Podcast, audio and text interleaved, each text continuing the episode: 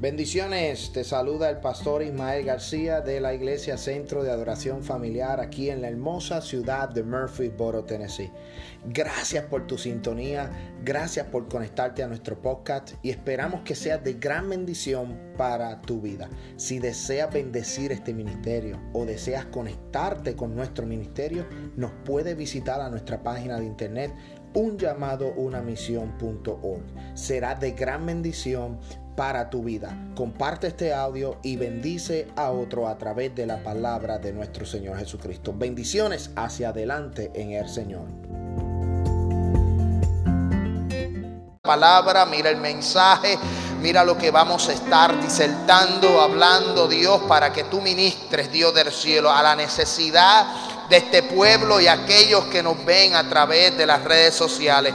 Te doy la gloria y te doy la honra. Y así mismo puestos en pie, iglesia, vamos al libro de Génesis, capítulo 25 versículo 21, mientras ustedes nos buscan ahí, Génesis capítulo 25, versículo 21 en adelante.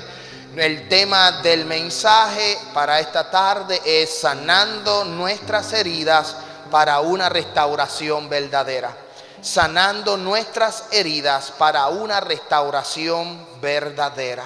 Santo, santo, santo Dios. Saludamos a los hermanos que nos están viendo a través de la internet, a Denis García, a Magdiel, muchas bendiciones Magdiel, eh, Mayra Cruz, a Saraí Rivera allá en Puerto Rico, a los hermanos de eh, Chile y Argentina que están sintonizando a través del canal de YouTube. Dios ha sido una bendición para esta iglesia. Hemos podido llegar a otros países, a otros lugares a través de esta hermosa plataforma de Facebook y el canal de YouTube. Lo estamos transmitiendo en vivo por YouTube también eh, y ha sido de gran bendición. El viernes pasado estuvimos en una casi media vigilia de 9 hasta las once y media, hasta que la batería de la cámara se acabó y fue una bendición tremenda. El jueves, el viernes, perdonen, estuvimos predicando y orando bajo el tema cuando la crisis llega, la gente se encueva. Alaba, jeje, gózate. Ese fue el tema del viernes. Si usted quiere saber qué fue lo que dijimos, te invito para que vaya a la página de Facebook y ahí busque y sintonices el canal. Pero en esta tarde vamos a hablar sobre sanando nuestras heridas para una restauración verdadera. libro de Génesis capítulo 25. Y dice la hermosa palabra en el trino Dios, Padre, Hijo y Espíritu Santo. Y la iglesia dice, y oró Isaac a Jehová por su mujer, que era estéril, y lo aceptó Jehová y concibió Rebeca su mujer. Y los hijos luchaban dentro de ellas y dijo, si es así, ¿para qué vivo yo? Fue a consultar a Jehová y le respondió Jehová, dos naciones hay en tu seno, dos pueblos serán divididos desde tus entrañas el un, el un pueblo será más fuerte que el otro pueblo y el mayor servirá al menor. Escuche bien. Y el pueblo será más fuerte que el otro y el mayor servirá al menor, sanando nuestras heridas para una restauración verdadera. Puede tomar asiento, pero no siente la alabanza. Hay una palabra de parte de Dios para tu vida. Estamos contentos, estamos regocijados. Gracias a los hermanos, gracias a los hermanos que han llegado a este lugar, aquellos que están sintonizando a través de las redes sociales. Muchas bendiciones. La semana pasada estuvimos hablando sobre el fracaso. Cuando uno fracasa, ¿cuál es el próximo paso después que uno fracasa? Cuando uno falla, cuando uno eh, eh, hace las cosas incorrectamente ¿Qué podemos hacer para levantarnos después de ese fracaso? Mientras oraba, mientras escudriñaba las escrituras y para seguir la continuación del tema fracaso, ¿qué voy a hacer ahora? ¿Cuál es el próximo paso después que yo fracaso? La Biblia nos enseña y nos da una historia de Jacob y Esaú. Pero la semana pasada estuvimos hablando de la historia de Sansón. Todos conocemos a Sansón, un hombre fuerte, un hombre que fue llamado desde el vientre de su madre, el cual iba a ser nazareno para libertar al pueblo de Israel. La Biblia establece que este hombre Dios lo llamó, Dios los escogió para ser un libertador, para juzgar al pueblo de Israel. Si ustedes conocen la historia, o lo que estuvimos, si recuerdan lo que estuvimos aquí la semana pasada, los hijos de Israel hicieron lo malo delante de los ojos de Dios y Dios los entregó en manos de los filisteos. Y Sansón fue llamado para libertar, pero Sansón en su carrera, en su vida, tuvo fracaso, un fracaso que le costó la vida. La consecuencia de Sansón, de su fracaso, fue morir en la forma en que murió, ¿verdad? Muriendo bajo eh, los escombros de las ruinas de un templo. Pero cuando nosotros fracasamos, yo quiero decirle a la iglesia que siempre hay una oportunidad de restauración. No importa cuál sea la falla, no importa cuál sea el fracaso, no, importa cuál sea la situación, en Dios siempre hay una restauración. Yo creo que Dios restaura, yo creo que Dios levanta y que todavía Dios perdona nuestros pecados. No importa si el pecado es grande, si el pecado es pequeño, la Biblia dice que si nosotros nos arrepentimos de todo corazón, Dios nos perdonará. Pero ahora yo quiero hablar de sanar las heridas de lo que causan los fracasos. Muchos de nosotros fracasamos, tomamos decisiones incorrectas, tomamos decisiones que traen unas consecuencias. Pero no importa cuál sea la consecuencia, la situación, Dios es un Dios que sana, Dios es un Dios que te va a levantar. Y yo quiero que vayamos a la historia. Yo quiero que estudiemos en esta tarde, que usted se lleve en su corazón la historia que vamos a hablar hoy de Jacob y de Saúl. Yo quiero decirle que la restauración es una modificación. Yo quiero que usted entienda algo, que la restauración es una modificación. Eh, modifica una cosa para ponerla en el estado o la estimación que tenía antes. Cuando tú restauras algo, tú lo estás poniendo al nivel en que estaba anteriormente. Amén. Cuando restauramos una mesa, por ejemplo, que está dañada y la pulimos, le sacamos la madera vieja, la pintura vieja y empezamos a pintarla. Cuando la restauramos, vamos a regresar esa mesa o esa silla o todo lo que estemos restaurando, lo vamos a poner en el lugar como estaba antes o mejor de lo que estaba antes. Y escuche bien, porque la historia nos relata nosotros que Dios habló y Dios prometió. Rebeca era estéril y escuchó y se fue y oró y Jehová escuchó la oración de esta mujer. Dios escuchó la, la oración de Rebeca. Yo quiero decirte que Dios escucha nuestras oraciones. La esposa de Manoa era estéril y Dios escuchó la oración de esta mujer. Ana era estéril y Dios escuchó la oración de esta mujer. Yo quiero decirle a la iglesia, yo quiero decirle a todos los hermanos que Dios escucha tus oraciones. Que hay un tiempo para que Dios conteste, sí hay un tiempo para que Dios conteste. El tiempo de Dios es totalmente distinto al tiempo de nosotros. El tiempo de Dios es un tiempo es un tiempo desconocido. Amén. La Biblia dice que un día es como mil años para Jehová y mil años como un día para Jehová. El tiempo de Jehová es totalmente desconocido.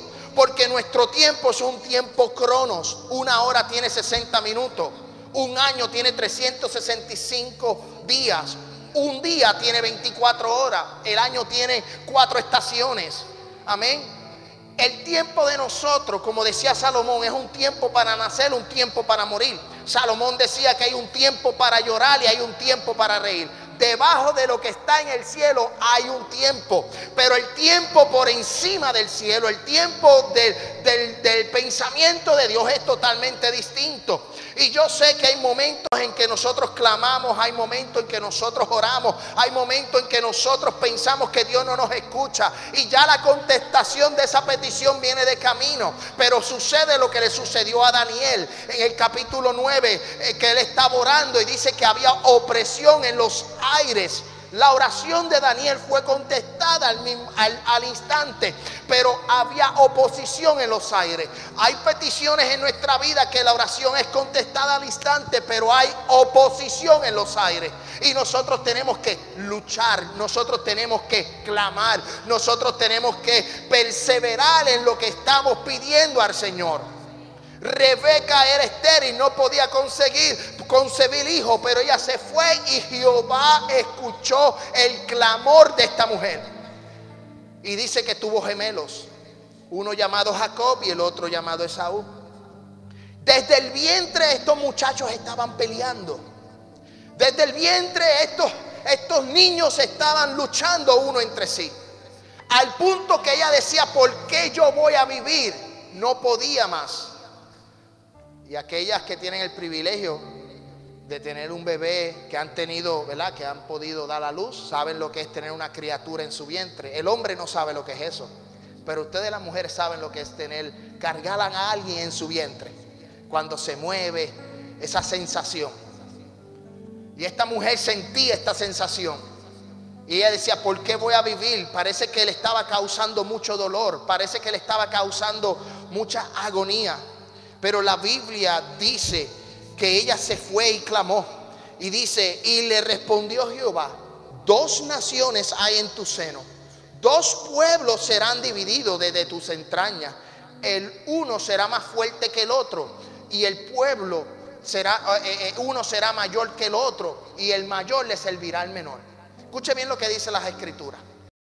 Esta situación que Jacob y Esaú estaban viviendo desde muy pequeño era una palabra profética que había depositado Dios en la vida de Rebeca. Dios había escogido a Jacob, pero lamentablemente la mujer fracasó en su enseñanza. Escuche bien, la mujer, sus padres fracasaron en la enseñanza. Al punto que el padre prefería a Esaú y la madre prefería a Jacob. Y estos muchachos aún desde el vientre estaban peleando y cuando fueron creciendo, ustedes saben la historia, fueron dividiéndose.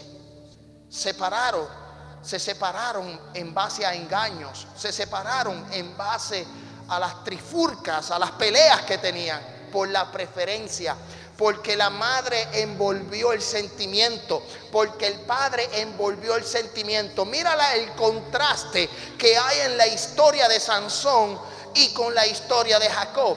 Sansón fue criado, escuche bien, bajo la ley nazarena y sus padres lo educaron, sus padres le enseñaron, sus padres le dijeron a Sansón, no tomes mujer de los filisteos, no tomes mujer de otro pueblo, ve a casa de tus padres, ve a casa de tus hermanos, ve en tu mismo pueblo y toma mujer. Sansón tomó su propia decisión de ir a otro pueblo y buscar mujer.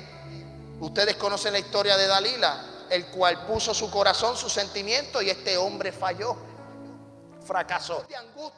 En tiempos de crisis y se supone que nosotros en este tiempo estemos diciéndole al Señor, perdóname Señor si en algo te he fallado, si en algo hemos ofendido a nuestro hermano, se supone que vayamos a donde nuestros hermanos y le pidamos perdón. Llegó el tiempo, iglesia, de nosotros unirnos como iglesia, como cuerpo de Cristo. Yo no lo digo ahora por esta condición o por esta situación que esta iglesia vive. Yo lo digo porque hay una iglesia en general que necesita perdonar. Hay una iglesia en general que necesita restaurarse. Yo, yo digo más, yo digo la iglesia de hoy día ha tenido fracasos y lamentablemente estamos peleando unos con otros por los fracasos y no nos estamos restaurando.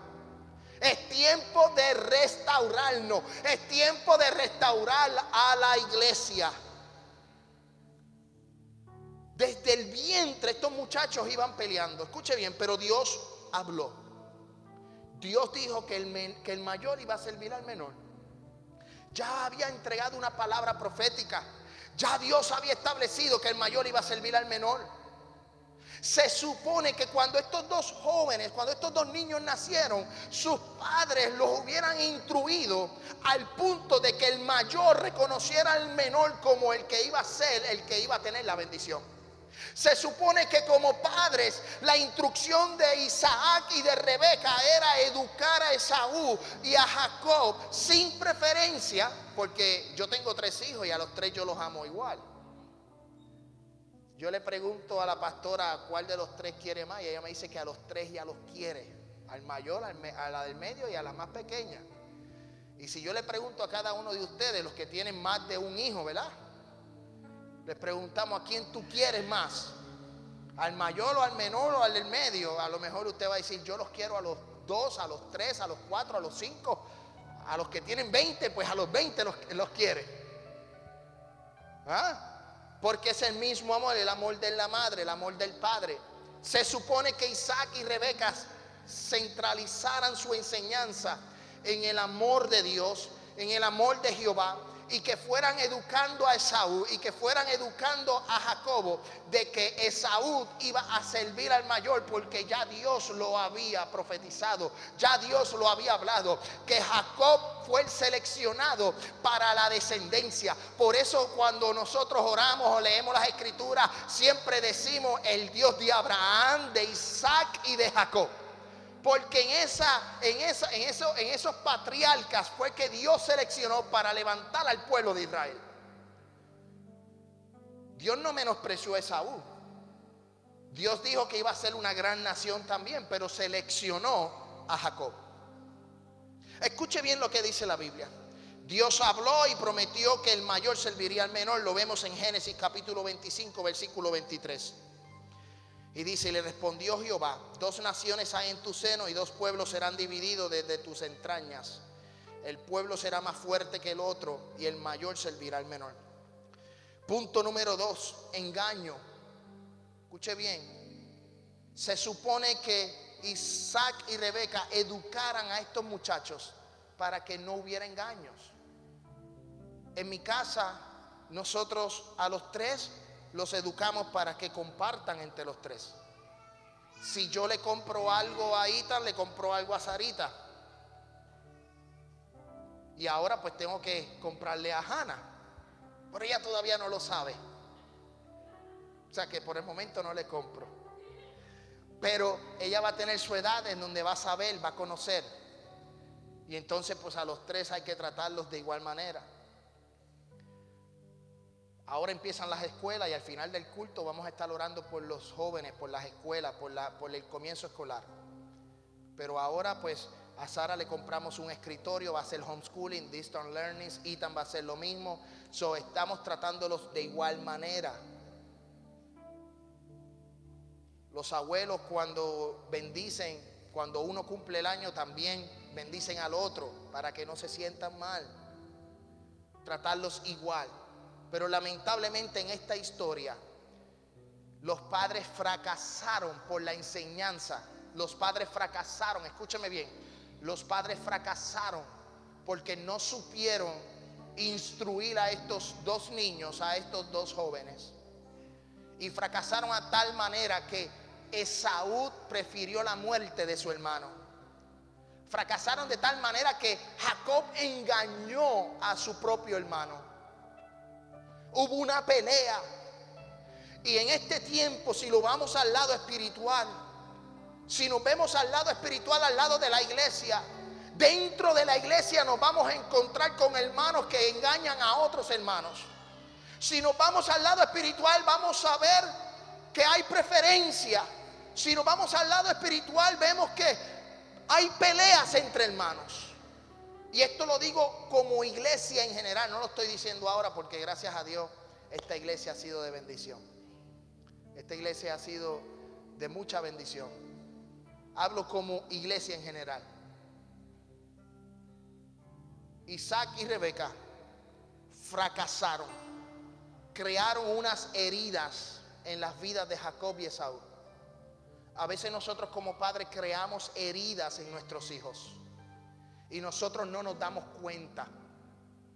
Sansón fracasó por su propia decisión, sus padres lo hicieron bien, pero Jacob y Esaú fallaron en la manera en que fallaron por las decisiones incorrectas que tomaron los padres. Y en este tiempo, ahora en este tiempo 2020, nosotros como padres tenemos que evaluarnos. Nosotros como padres tenemos que examinar, tenemos que analizar porque a veces tomamos decisiones, a veces actuamos y ofendemos a nuestros hijos. Escuche bien. Y yo creo que es el tiempo que nosotros abramos nuestras mentes y sanemos las heridas que hay en nuestros corazones. Para, contra, para con nuestros hijos y que nuestros hijos sanen sus heridas para con nuestros padres. Para con los padres. Es tiempo de que nosotros nos perdonemos los unos a los otros. Es tiempo de que nosotros analicemos el ambiente en que nosotros estamos criando, que estamos educando. Porque hay decisiones que estamos tomando que van a repercutir y que van a salir en la vida de nuestros hijos. Y es momento de que nosotros le pidamos al Señor dirección. Y usted a lo mejor se pregunta, ¿por qué el pastor está hablando de esto? Sí, porque es que el Espíritu tocaba mi vida y tocaba mi corazón. Y yo le digo, Señor, ayúdame en la crianza con mis hijos. Ayúdame a criar a mis hijos, ayúdame a criar, Señor, hazme entender, no soy perfecto, necesito sabiduría. Ethan está entrando en una edad juvenil, está en la middle Necesito sabiduría para poder trabajar con lo que él está viendo, con lo que él está escuchando. Tenemos que empezar a sembrar el temor de Jehová en nuestros hijos. Tenemos que empezar a pedirle al Señor dirección para que el Señor sea quien dirija nuestras familias. No podemos cometer los errores. Escuche bien, las sagradas escrituras fueron inspiradas por el Espíritu Santo para redarguir, corregir y enseñar. Todo lo que está aquí está puesto para nosotros, para que nosotros podamos aprender, para que nosotros podamos corregirnos. Y como dicen, hay que aprender de los errores ajenos. Aprendamos de la historia de Sansón, aprendamos de la historia de Jacob y Esaú.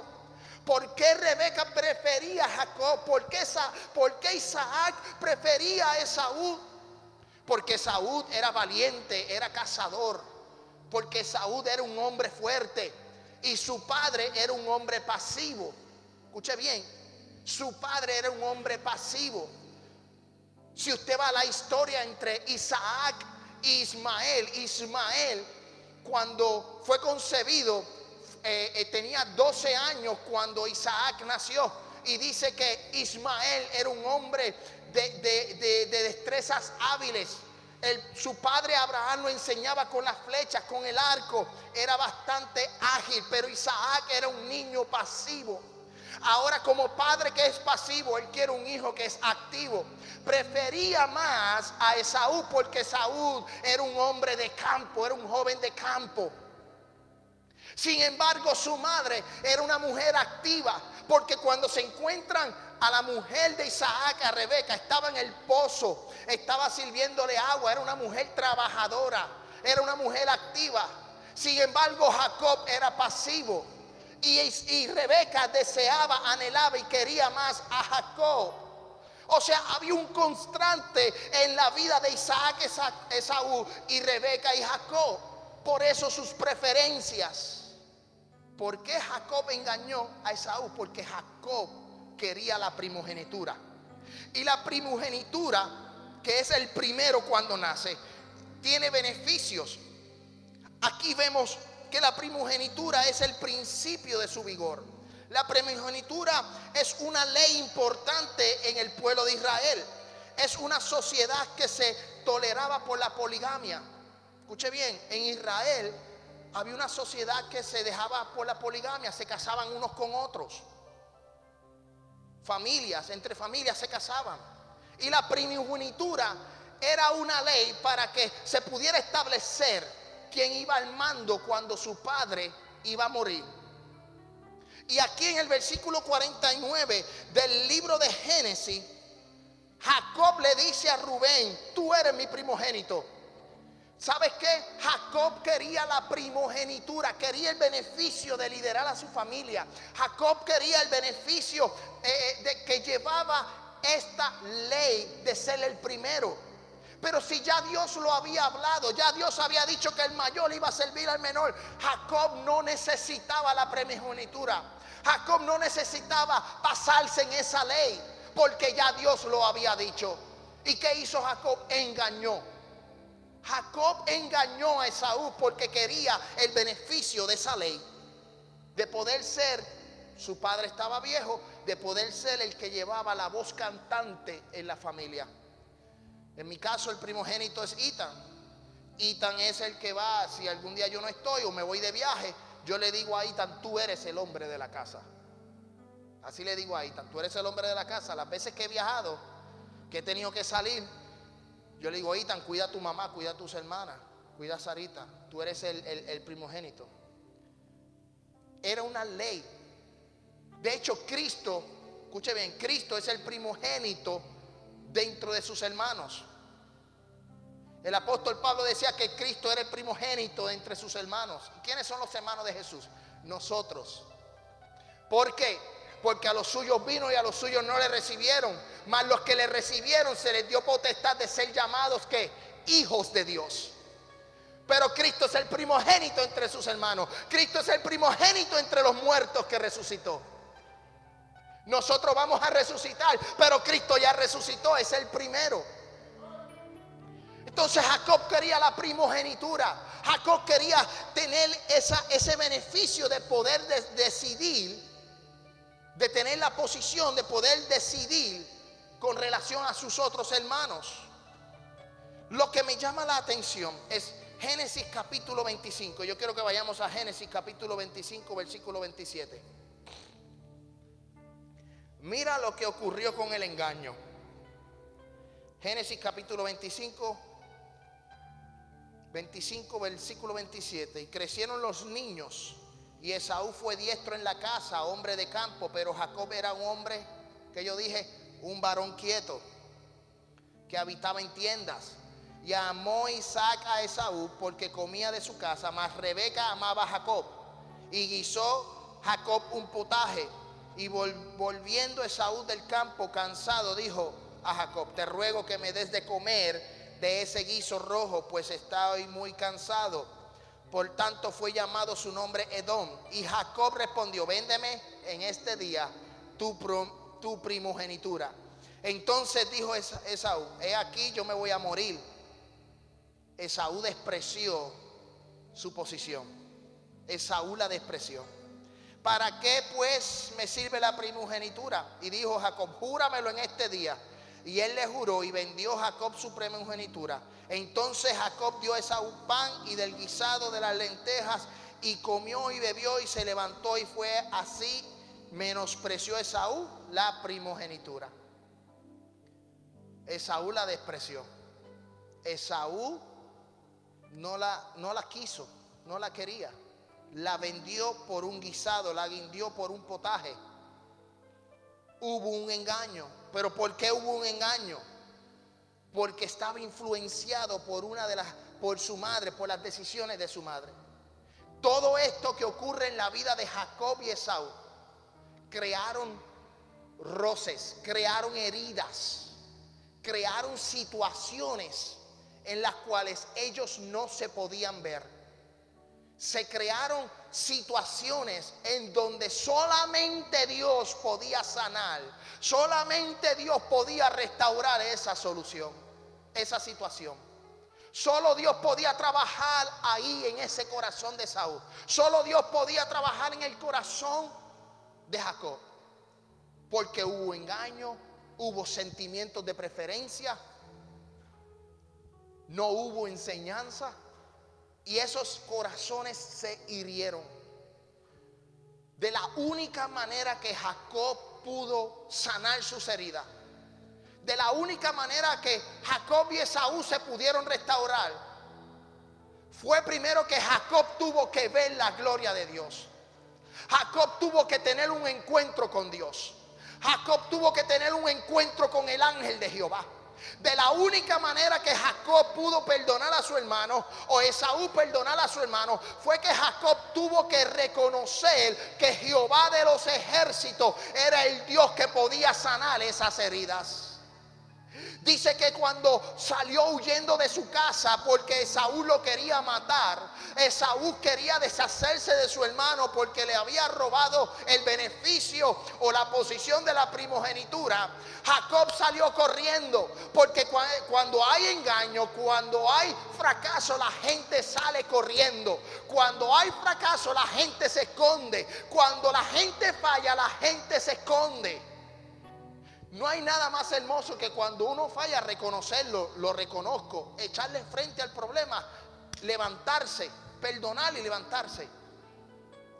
En una ocasión, yo creo que yo lo he contado anteriormente, pero en una ocasión yo tuve un problema con, con un hermano.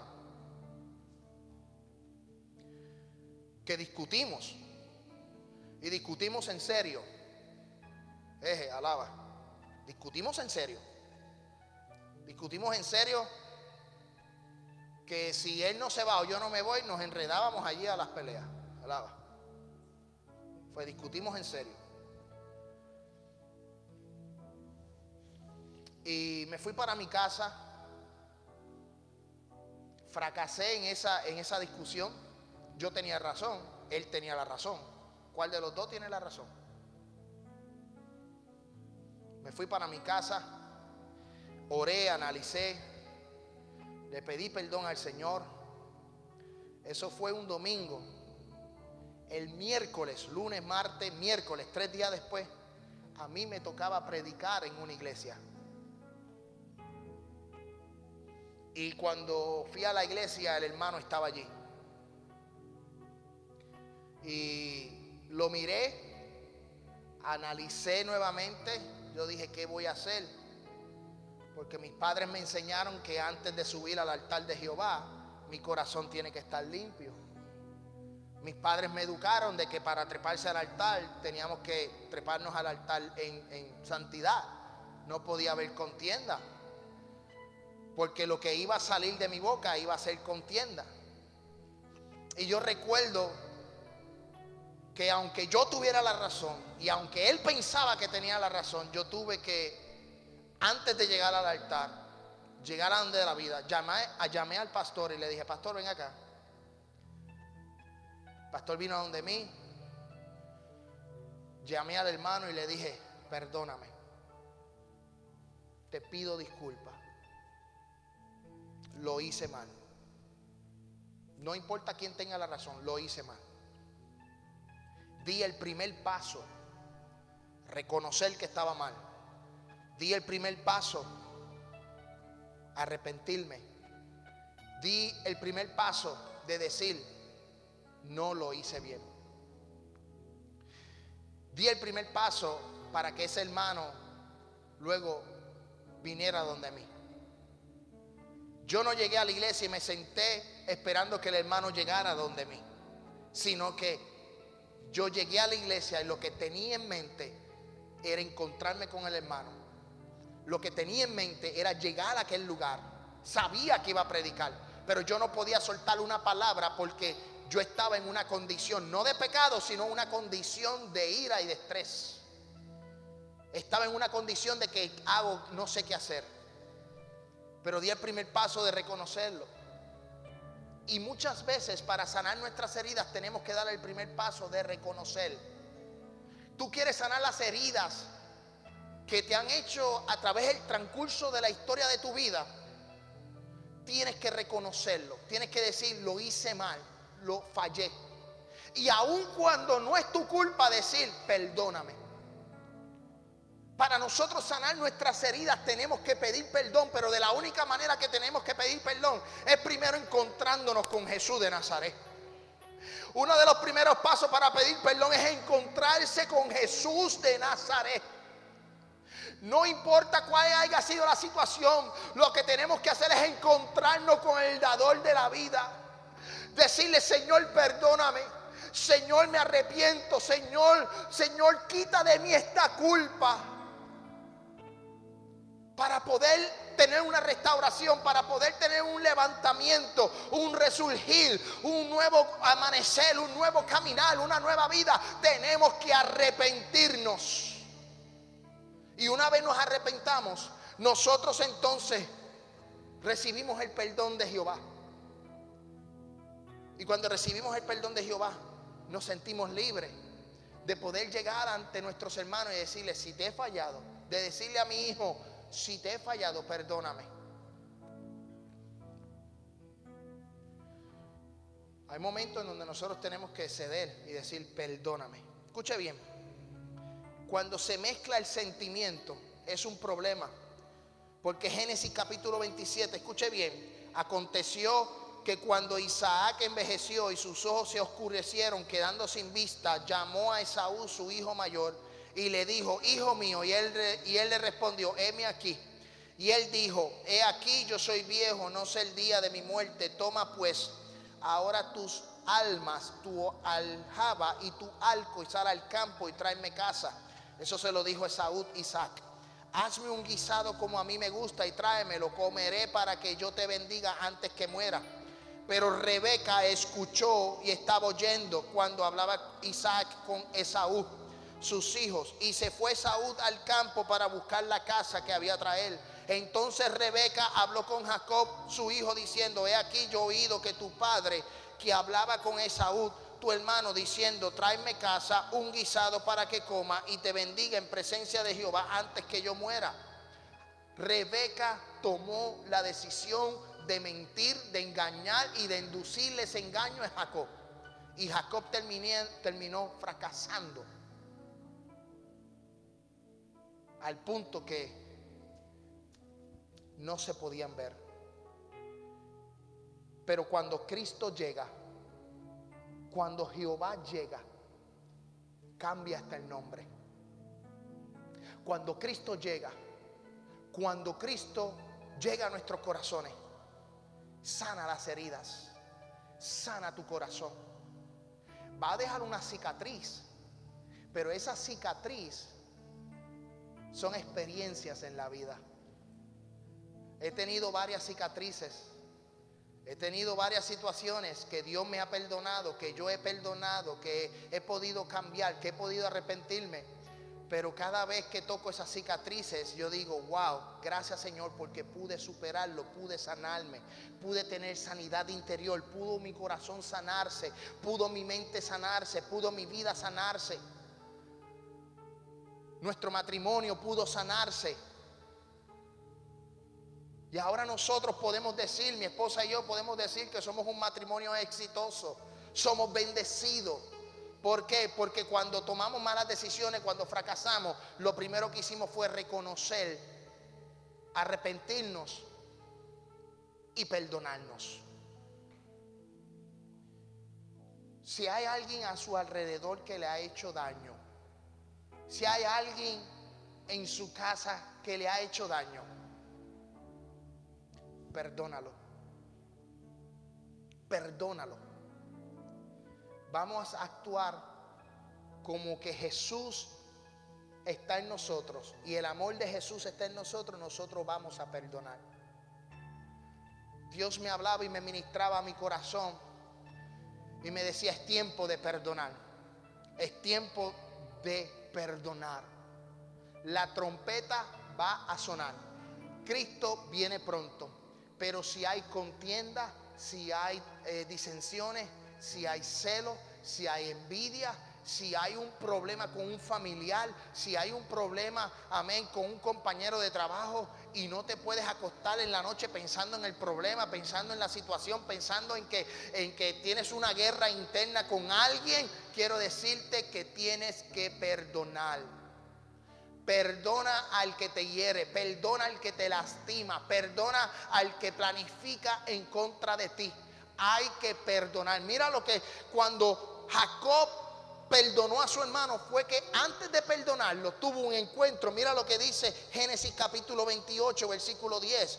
Salió pues Jacobo de Berseba y fue a Aram y llegó a un cierto lugar y durmió allí porque ya el sol se había puesto y tomó la piedra de aquel paraje y puso su cabecera y se acostó en aquel lugar y soñó y he aquí una escalera que estaba apoyada en tierra y su extremo tocaba el cielo y he aquí ángeles de Dios que subían y descendían por ella. Y he aquí que Jehová estaba en lo alto de ella el cual dijo, yo soy Jehová, el Dios de Abraham, de tus padres, el Dios de Isaac.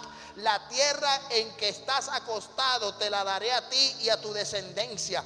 Y será tu descendencia como el polvo de la tierra y te extenderá al occidente, al oriente, al norte, al sur. Y todas las familias de la tierra serán benditas en ti. Y tu simiente, he aquí yo estoy contigo y te guardaré por donde quiera que fuera. Y volveré a traerte a esta tierra porque no te dejaré hasta que haya hecho lo que te he dicho. Cuando Cristo llega, cuando Jehová llega, no importa el engaño, Cristo cambia el engaño. No importa la situación en la que tú vivías, Dios te sacó del lodo cenagoso, Dios te saca del pecado, Dios te perdonó, Dios te restaura, pero tienes que tener un encuentro con Cristo. Nosotros tenemos que tener un encuentro real. Si fallamos, Dios es tenemos abogado para contra con el Padre para recibir perdón. Yo quiero decirte que tienes el perdón de Jesús. Olvida lo que pasó, lo que pasó pasó y ya eso no tiene nada que ver en el reino de los cielos. Tú eres una nueva criatura, tú eres un nuevo hijo. Dios te ha llamado a prosperar, Dios te ha llamado a bendecir, Dios te ha bendecido, Dios te ha bendecido, Dios te ha bendecido. Si alguien te hizo mal, la gente que te hizo mal, con tu perdón van a ver que tú vas a ser bendecido. Vas a prosperar y la gente va a decir, pero ¿por qué esa familia prospera? Porque esa familia supo perdonar, porque esa familia supo esperar en Dios, porque esa familia supo arrepentirse. Que cuesta perdonar, sí cuesta perdonar. Cuando tuve la discusión con el hermano, me costó, pero lo hice, lo logré. Y el día de hoy, si lo veo en Kroger, en Pulitzer, en cualquier lado, lo abrazo y le beso. Le amo. Situaciones van a llegar a nuestra vida. Pero por cuanto esas situaciones llegan a tu vida, bienaventurado eres. Bienaventurado eres cuando lleguen esas situaciones porque vas a crecer espiritualmente. Había un engaño en Jacob. Escuche bien, Jacob tuvo el encuentro con el ángel de Jehová y Jehová le dijo, vas a ser bendecido. Yo soy el Dios de tus padres. El fracaso, la mala decisión de su madre y de su padre ahora iba cambiando la tonalidad, ahora iba cambiando el rumbo. Porque Jacob tuvo un encuentro con Jehová de los ejércitos. Escuche bien, mira lo que dice la Biblia. Génesis capítulo 35, yo quiero que usted vaya conmigo. Génesis capítulo 35, para que tú veas lo que hace Dios cuando uno perdona. Génesis capítulo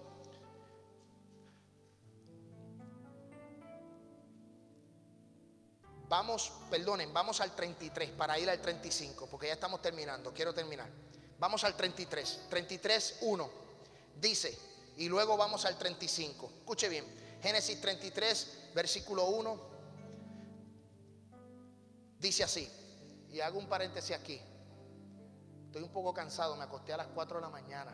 Estuve trabajando toda la noche, toda la noche. Y estuve, me levanté me dieron ganas de quedarme en casa, de enviar un, texto y decirle a los hermanos, no hay culto. Estoy, cansado, hasta las 4 de la mañana. Estuve trabajando, poco agotado. Por eso, si lo notan, pues, si, si notan que estoy medio flojo, es que, alaba, estoy, estoy, estoy cansado. Escuchen bien esto. Mira lo que dice Génesis capítulo 33, versículo 1. Alzando Jacobo, Jacob su ojo miró y he aquí que venía Saúl esto es después del encuentro con, la escalera y el ángel de Jehová. Escuche bien. Y los 400 hombres con él. Entonces repartió él los niños entre Lea y Raquel, las dos siervas, y puso la sierva y sus niños delante. y luego a Lea y sus niños, y a Raquel y a José, los últimos. Y él pasó delante de ellos, se inclinó en tierra siete veces hasta que llegó su hermano. Pero Esaú corrió a su encuentro y le abrazó y se echó sobre su cuello y le besó y lloraron. Escuche bien, y lloraron y alzó sus ojos y vio a las mujeres y a los niños y dijo, ¿quiénes son estos? Y él respondió, son los niños que Dios ha dado a tu siervo. Luego vinieron las siervas, ellas, sus niños, y se inclinaron. Y vino Lea con sus niños y se inclinaron. Y después llegó José y llegó Raquel y también se inclinaron. Y Esaú dijo, ¿qué te propones con todos estos grupos que has encontrado? Y Jacob respondió, el hallar gracia en los ojos de mi Señor. Y dijo Esaú, suficiente tengo yo, hermano mío, sea para ti. Ahora, ahora hay cumplimiento, ahora está el cumplimiento de la palabra profética. Sea para ti lo que es tuyo. Y dijo Jacob, no, yo te ruego y, si he hallado ahora gracia en tus ojos, acepta mi presente, porque he visto tu rostro como si hubiera visto el rostro de Dios. Pues que con tanto favor me has recibido, acepta, te ruego, mi presente que te he traído, porque Dios me ha hecho merced y todo lo que hay aquí es mío. E insto con él. Y Esaú lo tomó y Esaú dijo, anda, vamos, y yo iré delante de ti. Cuando Cristo llega, hay perdón. Cuando Cristo llega, reconcilia a los hermanos. Cuando Cristo llega, Dios restaura lo perdido. Cuando la gente dice que no hay solución, Dios restaura. Cuando la gente dice no hay solución para esa familia, esos hijos están perdidos en la droga, esos hijos están perdidos en el alcoholismo. Cuando esa familia está destruida, cuando la gente dice no hay solución, yo conozco un Cristo que el rubio de Galilea cuando pasa cambia. Yo conozco al rubio de Galilea que transforma. Yo conozco al rubio de Galilea que quita, cambia, transforma. Cambia un corazón nuevo. No importa, no importa no importa lo que diga la gente, no importa lo que diga la sociedad, no importa lo que diga la política, no importa lo que los que, quieren poner un gobierno mundial, no importa lo que la gente esté diciendo en las redes sociales. Yo conozco un Cristo que cambia, que transforma y que liberta. Y Jacob pudo perdonar. Jacob pudo perdonar. Esaú pudo perdonar. Hubo perdón. Y como tuvo un encuentro con Jehová y Dios lo empezó a bendecir, pudo encontrarse con su hermano, su hermano lo perdonó. Y ahora como tuvo encuentro, como tuvo perdón, yo quiero que usted vaya al capítulo 35 para que usted entienda algo. Para terminar ya. Génesis capítulo 35 versículo 1 dice, y dijo Dios a Jacob, levántate y sube a Betel y quédate allí y haz allí un altar al Dios que te pareció cuando huías de tu hermano. Apareció otra vez Dios a Jacob cuando había vuelto de Padam Aram y le dijo, y le dijo Dios, tu nombre es Jacob, no se llamará más tu nombre Jacob, sino Israel será tu nombre. Y llamó su nombre Israel. También le dijo, yo soy el Dios omnipotente crece y multiplícate. Una nación y conjunto de naciones procederán de ti y reyes saldrán de tus lomos. La tierra que he dado a Abraham y Isaac la daré a ti y a tu descendencia después de ti. Daré la tierra. Y se fue el Dios del lugar en donde había hablado con él. Cuando hay arrepentimiento, cuando hay perdón, Dios te cambia el nombre, Dios te hace nuevo, Dios hace que tú nazcas del espíritu, del agua. Alaba la gloria de Jehová. Ya tú no eres Saulo de Tarso, ahora tú eres Pablo. Ya tú no eres Jacob el engañoso, ahora tú eres Israel. Antes tú eras, amén, santo Dios Ismael, ahora tú eres un hombre nuevo. Ya tú no hablas como antes, ya tú no actúas como antes, ya tú no haces las cosas de antes. Ahora cuando hay perdón, cuando hay arrepentimiento, tú actúas como una nueva persona. Cuando hay perdón, cuando Cristo se aparece en nuestra vida, Cristo sana las heridas del pasado. Cristo te dice en esta tarde, iglesia, Cristo te dice en esta tarde, yo sano tus heridas.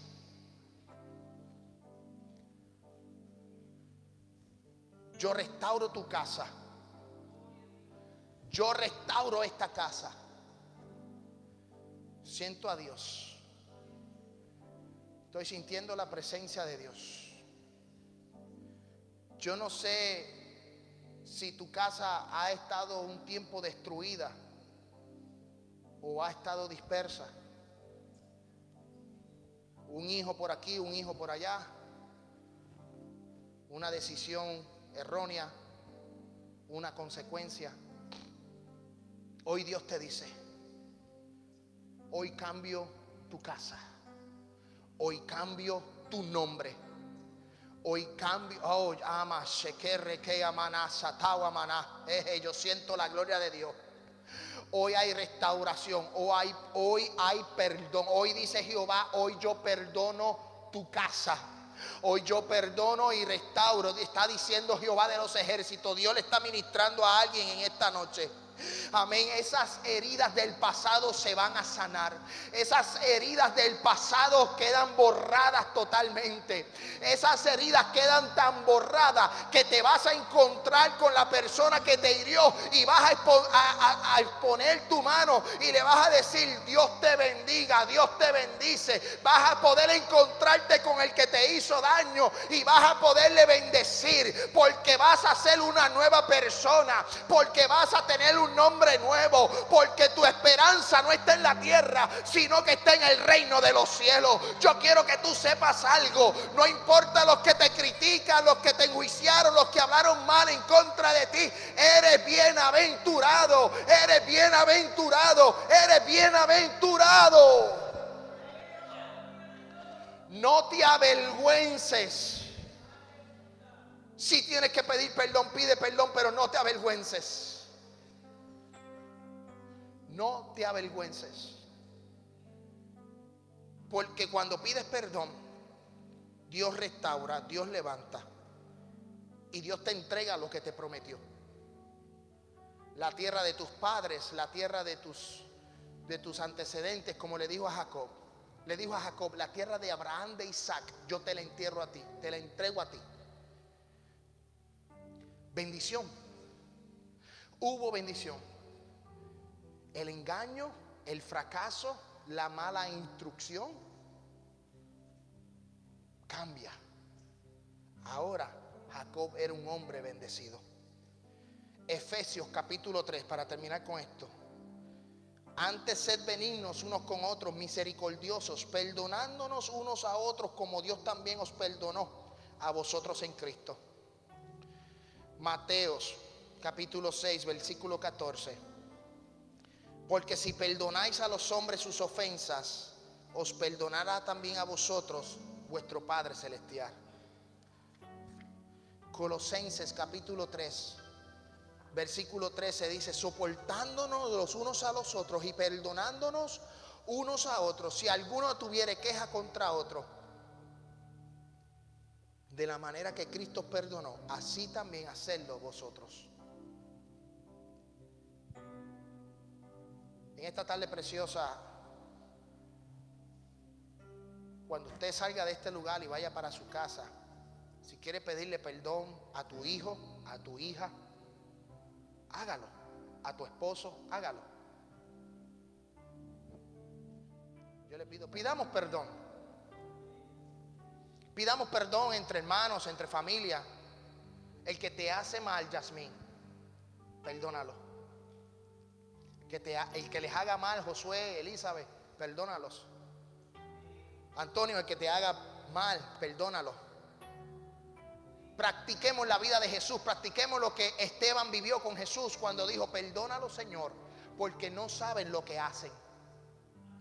Queremos sanar nuestras heridas, comencemos con el perdón queremos sanar nuestros corazones, comencemos con el perdón. Perdonémonos los unos a los otros. Si estamos mal, estamos mal. Estamos mal, lo reconocemos y vamos a tratar de cambiar, vamos a tratar de reponernos, vamos a tratar de hacer las cosas correctamente. Miren los ejemplos, los ejemplos bíblicos. Sansón fracasó porque él tomó su propia decisión, no por los padres. Jacob fracasó por la decisión de sus madres, de su padre. Analicemos la Biblia y aprendamos de las historias bíblicas y cómo Jacob se pudo superar, cómo Jacob pudo levantarse, cómo Sansón se pudo recuperar, cómo Sansón pudo, amén, pudo restaurarse, cómo Pedro después de negar a Jesús pudo recuperarse, cómo pudo levantarse después de negar al maestro cara a cara, cómo lo pudo hacer. Porque el Espíritu Santo cayó el día de Pentecostés. Porque Pedro pudo reconocer que lo había hecho mal. Sin embargo, sin embargo, Judas no lo pudo reconocer.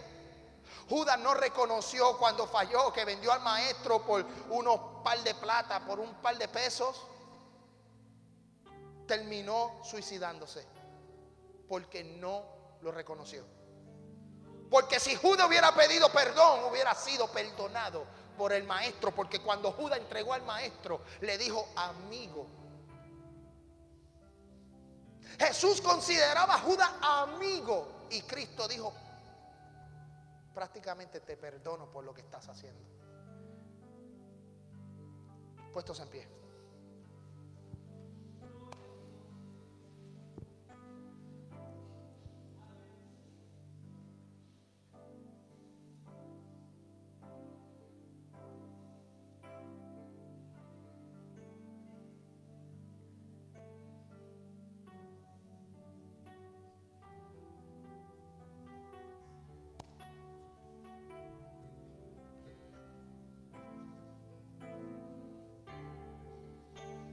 Esta tarde preciosa.